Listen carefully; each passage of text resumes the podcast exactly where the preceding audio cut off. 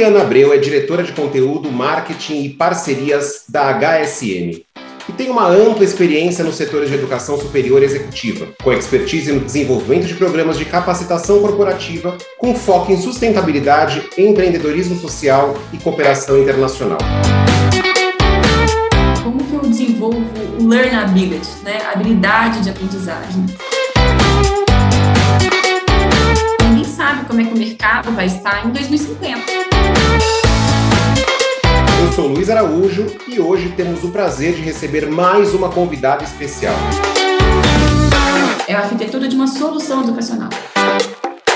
É uma pílula de conteúdo, é uma peça. A agenda tem que ter dono. É um evento. Como é que eu me conecto? O que, que eu quero aprender? Adaptabilidade e inovação traz resultado e crescimento para o negócio. É mais importante ainda o que você tem a aprender. É uma forma de ajudá-los a se adaptarem a essas mudanças e uma resposta mais rápida. E hoje é a primeira vez que a gente está trazendo no nosso podcast uma responsabilidade da corporação, da empresa, da organização. Adianta eu treinar e não dar resultado para o negócio. A partir disso, a gente consegue customizar. A gente aprende quando a gente se emociona. Seja muito bem-vindo, muito bem-vinda a mais um episódio do Pod Pós, o podcast da pós-graduação da São Judas, feito para quem busca informação atual e de qualidade. Polly, seja muito bem-vinda ao nosso Pod Pós. Obrigada, Luiz. É um prazer estar aqui, é um prazer poder falar com você e com os, com os ouvintes do Pod Pós. No episódio de hoje, vamos falar de um assunto que tenho certeza que é um gargalo em muitas empresas: a educação corporativa. É uma prática que ganhou força no mundo dos negócios por conta das constantes revoluções e disrupções do mercado de trabalho. Conta pra gente, Polly, como você pode definir o conceito e o objetivo da educação corporativa? É, educação corporativa, para mim, né, é desenvolver e transformar as pessoas para que elas transformem os negócios, né, e os negócios possam transformar a sociedade também. Então, eu acredito muito no, no poder da educação corporativa estruturada, coerente, para que as pessoas se desenvolvam e consigam trazer resultados para o negócio. Então, assim, é, de forma objetiva, né, a educação cooperativa ela consiste num projeto de formação, né, desenvolvido pelas empresas, então, liderado pelas empresas, e que tem como objetivo ele institucionalizar uma cultura, né, uma cultura de aprendizagem que seja contínua, aquilo que a gente chama de lifelong learning, mas proporcionando aí uma, uma aquisição de novas competências, de novos skills e habilidades das pessoas, dos colaboradores, né, vinculados às estratégias, os resultados do negócio. Então, a gente forma as pessoas, a gente transforma pessoas, né, para poder também trazer resultados ancorados para o negócio. Uma grande preocupação das empresas de hoje em dia é manter os seus colaboradores no tal do lifelong learning, né? Mas me conta, quais são as vantagens de manter esses colaboradores estudando sempre? Acho que são várias, mas principalmente eu diria adaptabilidade e inovação. É, a gente sabe que o mundo está mudando muito rapidamente, a gente vive no mundo aí BANI, né, mundo VUCA, tem vários acrônimos para isso, mostrando como que o mundo, mundo muda muito rápido e como é que isso impacta diretamente as organizações e também as carreiras, né, as carreiras estão em constante mudança. Então, é, manter esses colaboradores em constante aprendizado é uma forma de ajudá-los a se adaptarem a essas mudanças e uma resposta mais rápida né, a, a essas mudanças tão complexas e, e, inevitáveis. Né? O, o Yuval Harari, ele esteve no Brasil em 2019, a gente trouxe ele para a HSM Expo, que é o maior evento de gestão da América Latina, é, que é um grande filósofo, um autor contemporâneo que né, escreveu Homo Sapiens, Homo Deus, as 20 munições do século XXI, e teve uma fala dele que ficou muito na minha cabeça no, na, na Expo, que eu quero trazer um pouquinho aqui para a gente refletir sobre isso. Ele fala que a gente vai viver uma revolução né, da inteligência artificial até 2025. E ele falou isso antes da pandemia acontecer, tá? e uma ainda maior em 2035. Então, a gente não sabe, ninguém sabe como é que o mercado vai estar em 2050. Por isso, o ser humano, as pessoas, os colaboradores, eles precisam se reinventar a cada nova década. Né? Isso era a fala dele. Ele falava assim: a cada nova década, você tem que se reinventar, né? enquanto profissional, enquanto ser humano. Então, se a gente tem que se reinventar a cada nova década, o que a gente faz para isso? Qual é a responsabilidade das empresas frente aos seus colaboradores em relação a isso? Eu contrato uma pessoa com uma série de skills, mas ela tem que mudar rapidamente essas habilidades para atender a, a essa nova dinâmica de mundo, essa nova dinâmica de mercado. Então, se as previsões do Harari estiverem certas, e eu tento a falar que elas estão ainda talvez antes de 2025, porque a gente está vendo o que está acontecendo agora com a pandemia, como que acelerou né, tantas coisas, as mudanças, se, né, se elas estiverem certas e as mudanças tecnológicas criarem esse novo mundo a cada 10 anos, o aprendizado contínuo e o desenvolvimento de habilidades são essenciais para a gente sobreviver essa ruptura econômica, essa ruptura social, digamos assim, né? Então, mesmo que o futuro ainda seja incerto, a gente a gente sabe que não há mais lugar no mercado para quem acha que já sabe o suficiente. Então, acho que isso é muito importante. A gente entender e as empresas entenderem que é, não há mais lugar para quem acha que já sabe o suficiente. Então, a gente tem que se adaptar, a gente tem que aprender. Então, acho que essa é uma grande vantagem da educação corporativa, de mostrar como que a gente pode se adaptar, né? Como que a gente pode é, a aprender. E aí, é, pensar em mindsets, né? Como que a gente pode desconstruir esses antigos mindsets, os modelos mentais antigos de que eu já sei, eu me formei, eu estou pronto para tudo, e entender que você, que não, né? Você, o que você aprendeu é importante, mas é mais importante ainda o que você tem a aprender. Então, eu diria que a grande vantagem da educação corporativa, o grande papel dela é trazer adaptabilidade para os colaboradores e empresas, e também inovação, né? Porque na hora que você consegue ver que você não sabe, que você não tem resposta, né, que o negócio não está dando a resposta que ele precisa, ele precisa inovar. Então, a educação corporativa apoia muito na adaptabilidade e na inovação. Sabe que é interessante, né, Polly? A gente trouxe em vários outros episódios aqui no PodPós eh, uma série de discussões envolvendo lifelong learning, né? essa educação continuada, uma educação para toda a vida.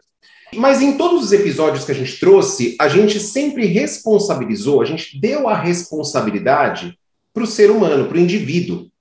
E hoje é a primeira vez que a gente está trazendo no nosso podcast uma responsabilidade da corporação, da empresa, da organização.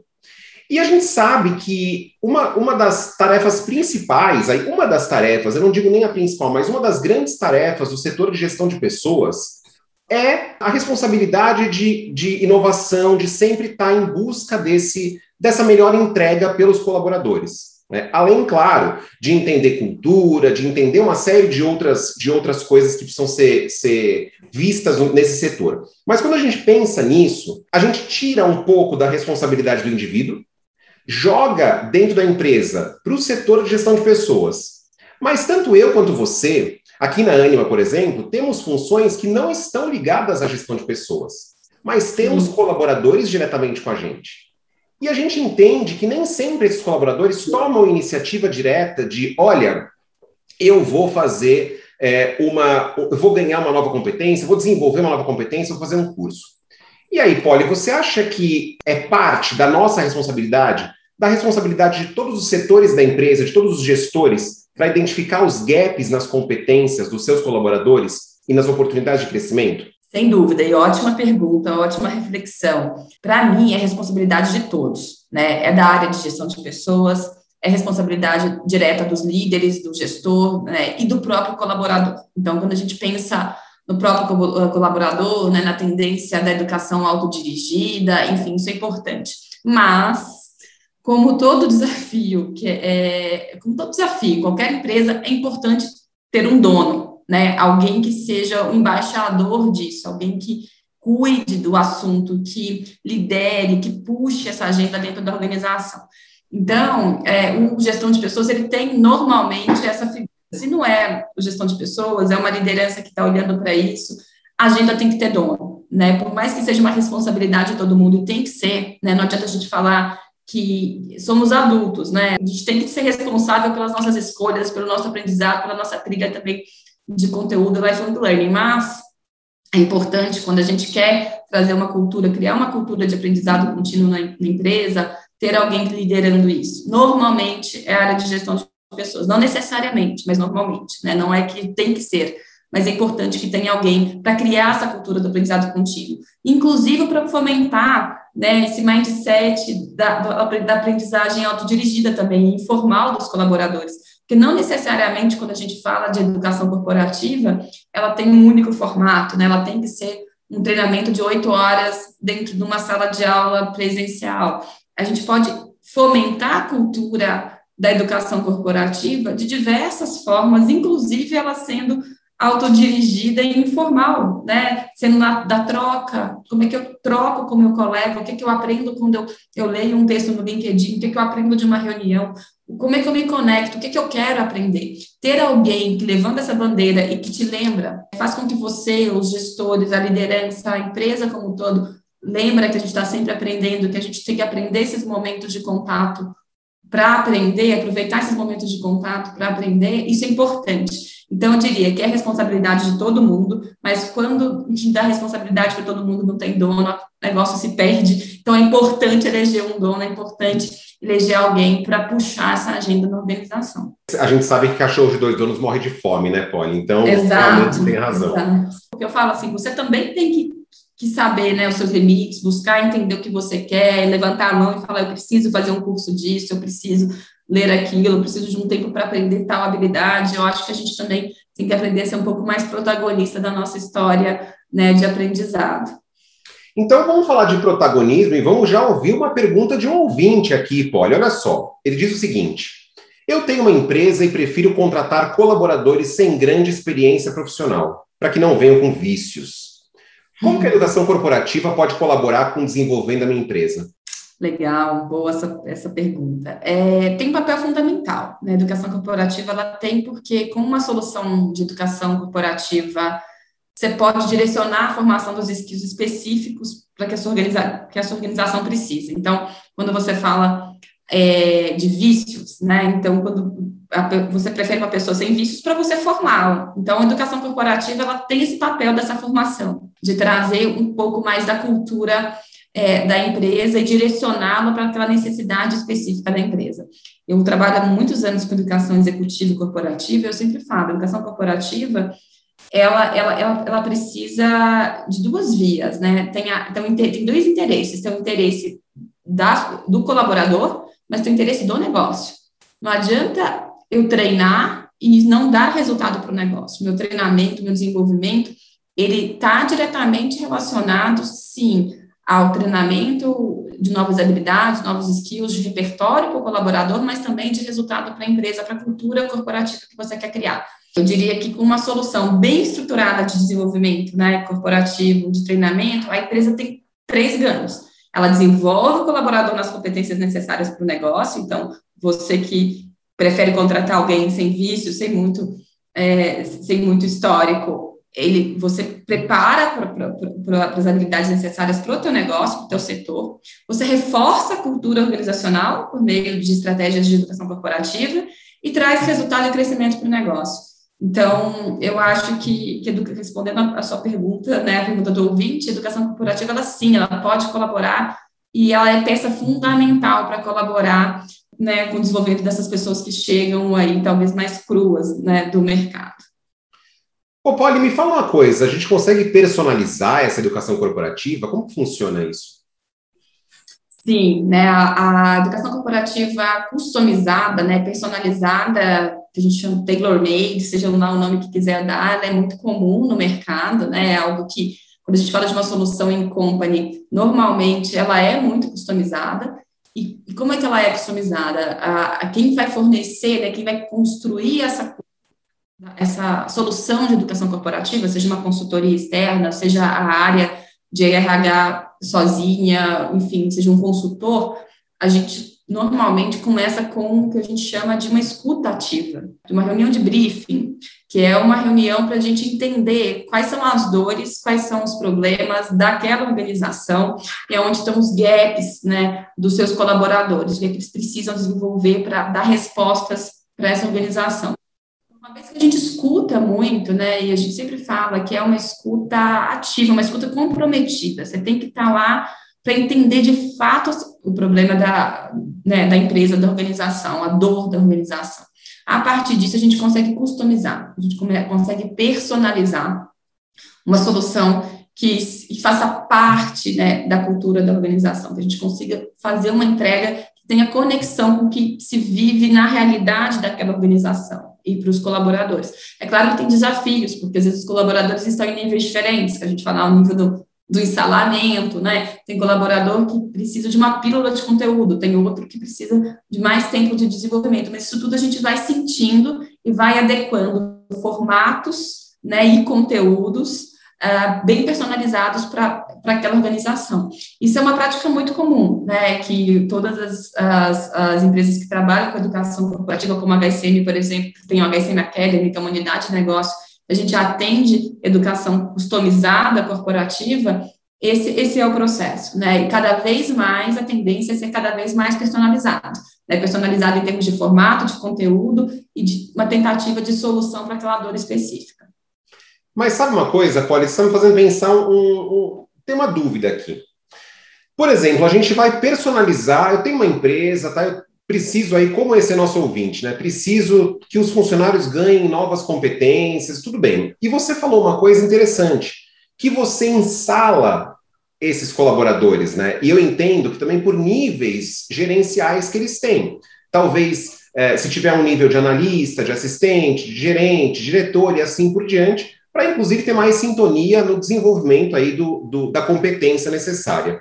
Mas é, isso quer dizer, então, que a gente, numa empresa, quando a gente precisa desenvolver novas competências, é, a gente consegue mapear dentro da educação corporativa, a gente consegue mapear em cada setor que tipo de competência vai ser desenvolvido e podemos usar uma metodologia específica para aquilo?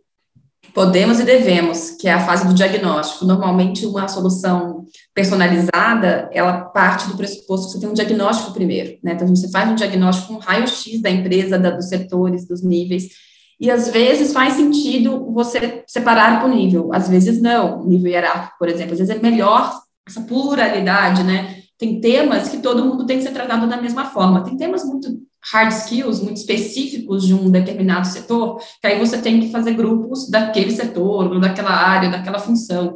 Mas tem temas que são comuns a, a todos. Então, como é que a gente entrega? Então, esse depara, né, do que que eu, é, como eu entrego determinado conteúdo em determinado formato para determinado grupo de pessoas, é, um, é o xadrez aí do que a gente chama da arquitetura da solução educacional. Da mesma forma que a gente tem os arquitetos aí que constroem prédios, né, para fazer sentido o fit, né, com o cliente, com a, a iluminação, não sei o quê, é a mesma coisa, a gente cria uma arquitetura educacional, é a arquitetura de uma solução educacional, que vai levar em conta o que, que qual que é o objetivo final, qual que é o take-away, né, como é que eu vou sair dessa formação, desse desenvolvimento, o que, que eu quero disso. Às vezes é por nível, às vezes não, né, às vezes a gente tem que colocar todo mundo numa sala, às vezes não é nem sala, é uma pílula de conteúdo, é uma peça, é um evento, é, um, é uma outra forma, né? Às vezes é, é puxar a, a, a, cultura colaborativa das pessoas trocarem. Então, por isso que essa personalização pode de tudo, né? Pode acontecer de tudo, dependendo do, do interesse da organização, do objetivo dela e, né, e no momento que ela está, né, da maturidade que a organização tem também talvez de colocar todo mundo numa sala para discutir um tema que às vezes ainda é um tema difícil para ser falado naquela empresa. Então, isso tudo a gente mensura nessa escuta, né? Nessa escuta ativa com, com os clientes. E sabe que é interessante, né, Polly? A HSM tem uma expertise de, posso dizer, de décadas, né? Com essa educação uhum. corporativa, em personalização, na escuta ativa, em traçar diagnóstico e oferecer soluções personalizadas aí para todo tipo de empresa. Mas Isso. eu também entendo que na educação corporativa, por exemplo, na São Judas, a gente tem programas de pós-graduação que podem ser oferecidos como uma opção de, de, educação corporativa, correto? Correto, não, não, não existe regra, né? Eu acho que o que tem são formatos diferentes. Então, as pessoas têm trilhas de educação corporativa. Você pode escolher a, enfim, trazer tantos X colaboradores para fazer uma pós específica na São Judas, por exemplo. Ela faz parte daquela trilha de educação corporativa que você colocou no, no, no, plano do teu colaborador. Então, hoje em dia, a gente tem inúmeras possibilidades, né, de mesclar formatos e conteúdos para para cuidar desse colaborador, desse desenvolvimento, né? Então, tem empresas que são enormes, que às vezes não vai, não vai conseguir fazer, é uma, colocar todo mundo numa sala, fazer treinamentos síncronos, né? Às vezes tem que ser coisas assíncronas. E, e, e, às vezes uma turma vai fazer uma pós, a outra vai fazer um curso executivo, outro vai, vai, vai escutar um podcast sobre determinado assunto. Então, tem formatos e, e trilhas das mais diversas, né? Basta ter muito claro qual que é o objetivo da organização com com a educação corporativa, no que, que ela quer desse colaborador. E aí os formatos são inúmeros. E sabe, Polly, que a gente teve aqui um dos episódios, um dos primeiros episódios aqui do nosso podcast, falou um pouquinho dos nanodegrees, né, que é uma solução também que eu sei que a, que a Anima, o ecossistema Anima inteiro usa é, num formato muito bacana para desenvolvimento aí de soft e hard skills também, não é isso? Não, excelente, os nanodegrees são ótimos, né, é uma ótima ferramenta porque ele resolve aquele ponto específico de maneira rápida e escalável, né, então isso também é interessante do nanodegree, eu acho que hoje em dia tem formatos que permitem com que a gente consiga fazer rollout, né? Consiga ter escala e o Nano Degree permite isso. E agora vamos para uma outra pergunta do ouvinte aqui, Paulo. Olha só. Meu chefe convidou todo mundo da equipe para passar um final de semana no hotel. Achamos que seria para relaxar, mas chegando lá, nos deparamos com uma série de atividades e treinamentos. E aí, isso é o que chamamos de educação corporativa? boa, boa essa pergunta. A gente teve um erro de comunicação aí, né? Ele não é, contou o objetivo, né? É, de expectativa, né? Eu acho que quando a gente vai falar de educação corporativa ou qualquer outra coisa, tem uns combinados, né? Vai para o hotel, mas conta para que, que vai ser. Mas brincadeiras à parte, isso sim, ele é um treinamento imersivo, né? Não necessariamente um programa de educação corporativa, mas é um treinamento imersivo. Um dos formatos possíveis né, para entregar educação corporativa é esse: você é, trazer uma vivência, um treinamento imersivo, talvez num hotel, num lugar fora. Normalmente as empresas gostam de fazer isso, né, de sair do ambiente corporativo para você desligar e conectar com aquele assunto. Então, tem muito essa prática de treinamentos corporativos dentro de hotéis, em lugares que você vai é, fazer algumas atividades em equipe, treinar team building, né? Então, dependendo da, do objetivo, sim, é uma forma, é um formato, mas não necessariamente só isso, né? O que talvez ele tenha errado aí foi não ter explicado qual era o objetivo de levar todo mundo para o hotel, né? Mas existem também muitos outros caminhos, como eu falei para vocês, né? Presencial, online, pílulas de conteúdo ou aulas expositivas. Depende muito, mas mais uma vez, né, da cultura e objetivo da organização e dos resultados que a empresa espera atingir com treinamento e desenvolvimento. Às vezes, né, ele tinha aí, no caso, o seu líder, ele tinha interesse que vocês se convivessem e tivesse essa coisa do team building, talvez, uma experiência diferente para marcar o aprendizado, porque é uma coisa que a gente discute também é a importância da experiência, né? A importância da gente experienciar algo para aprender, a importância da gente se emocionar para aprender. A gente aprende quando a gente se emociona. Então, é, esses lugares, né, imersivos, essas experiências fora do ambiente de trabalho, normalmente a gente consegue conquistar mais isso, né? Trazer uma experiência marcante que te vai fazer lembrar de um aprendizado que você teve ali, né? Vai te trazer uma emoção que você consegue conectar com aquele aprendizado. Então, às vezes são táticas, né, da liderança, da organização, de fazer com que você é, guarde mais memórias, né? Que você consiga conectar mais com aquele aprendizado. Então, são táticas. Eu acho que, que ele, ele foi bem intencionado, ele só esqueceu de comunicar. Ah, e fora que o networking num, num, ambiente imersivo fora da empresa, né, Polly, é sensacional, né? Você consegue entender, enxergar outras habilidades das pessoas que normalmente na empresa, normalmente não, mas às vezes na empresa ela não, ela não, ela não se mostra, né? E, e num ambiente fora do seu ambiente de trabalho você acaba enxergando isso, né? Enxergando inclusive para o gestor possibilidades de até uma, uma promoção, uma mudança, uma readequação, né? Não é, você encontra outras, outras habilidades das pessoas fora das empresas, né? Eu brinco que o mundo real que acontece é fora das empresas, né, gente? Assim, às vezes a gente tem mania de querer enquadrar tudo dentro da empresa, não, mas o mundo real ele acontece fora. E qual é a importância da gente olhar para fora, de fazer conexões não óbvias, né? Eu falo muito isso com meu time, falei, gente, a gente tem que aprender a fazer conexões não óbvias, né? É, isso é inovação. Então, olhar como as coisas funcionam para fora, olhar né, fora da, da, do ambiente corporativo e encontrar uma solução, talvez nas artes, na cultura, na rua, né? Esse olhar curioso, aguçar a curiosidade, aguçar a criatividade, isso faz com que a gente aprenda de uma maneira mais fácil, porque isso nos emociona, né? Então, uma vez que você se emociona, você consegue aprender. Fazer essas conexões não óbvias são legais, por isso que cada vez mais as empresas estão buscando essas experiências imersivas, né? Seja numa viagem, num, num jantar, que as pessoas têm que cozinhar juntas, ali, numa dinâmica diferente. São táticas e formas, metodologias diferentes de, de aprendizagem. Olha, é incrível esse bate-papo, viu, Polly? Queria te agradecer demais por ter contribuído aqui com o nosso Pós. É, tenho certeza que nossos ouvintes levarão para as empresas onde trabalham e para suas vidas esses conceitos, essas ideias, manterão vivo o conceito de lifelong learning. E olha, uma coisa impressionante, assim, importantíssima que você falou que já me marcou. Você aprende quando você se emociona. Adorei isso. Ai, que bom, fico feliz que já ficou alguma coisa, né? Que a gente, a gente absorve pouco do que normalmente a gente escuta e fala, mas é isso. Eu acho que meu convite aqui para todo mundo é, é, é ser lifelong learning de verdade. E para isso, a gente escuta muito, né? Ah, tenho que praticar, tenho que ser lifelong learning learner. É, mas como que, qual que é a sua habilidade para aprender? Né? Então, acho que é, deixo aqui também um pouco para o ouvinte refletir, né? Como que eu aprendo a aprender? Como que eu desenvolvo o learnability, né? A habilidade de aprendizagem? Porque isso também diz muito, né? E a empresa, como é que você quer desenvolver a habilidade de aprendizagem no teu colaborador? Por meio de que ferramenta, né? De quais formatos? Como que eu gero essa emoção para aprender?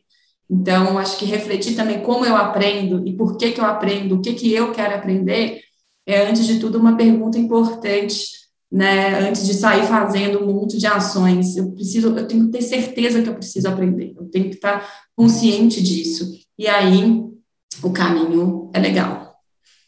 E sabe, Polly, que a gente tem um grande centro de aprendizado, né? Aqui na, na no nosso ecossistema, que é o Learning Village que é tema. Exato, eu estou aqui nele, nesse exato momento. Olha, olha que incrível, pessoal, e eu estou vendo, vocês não estão vendo, mas eu estou, e é lindo, lindíssimo. É tema do nosso próximo episódio. E mandem suas dúvidas, ouvintes, para o podpós.usjt.br, que com certeza elas serão lidas e respondidas aqui. Obrigado novamente, Polly. Quero deixar as portas abertas para você. Quando vier, você, você com certeza vai contribuir muito ainda com muitos assuntos no nosso podcast. Foi uma delícia bater esse papo com você. Tenho certeza que nossos ouvintes adoraram. E, de novo, fica o convite para você voltar sempre. Voltarei sempre, adorei. Muito obrigada pelo convite. Parabéns pela iniciativa, é incrível e o papo foi ótimo. Obrigada. E agora é com você, nosso ouvinte, que junto com a gente quer dar um passo à frente no mercado de trabalho e acredita que podemos transformar esse país através da educação. Te espero na próxima quinta-feira, pontualmente ao meio-dia, com mais um conteúdo de qualidade. Mande suas dúvidas, sugestões, assuntos de interesse no podpos.usjt.br ou simplesmente venha almoçar com a gente. E não esquece de seguir esse podcast. Podboss, o podcast da pós-graduação da São Judas. Aqui você pode, aqui você acontece.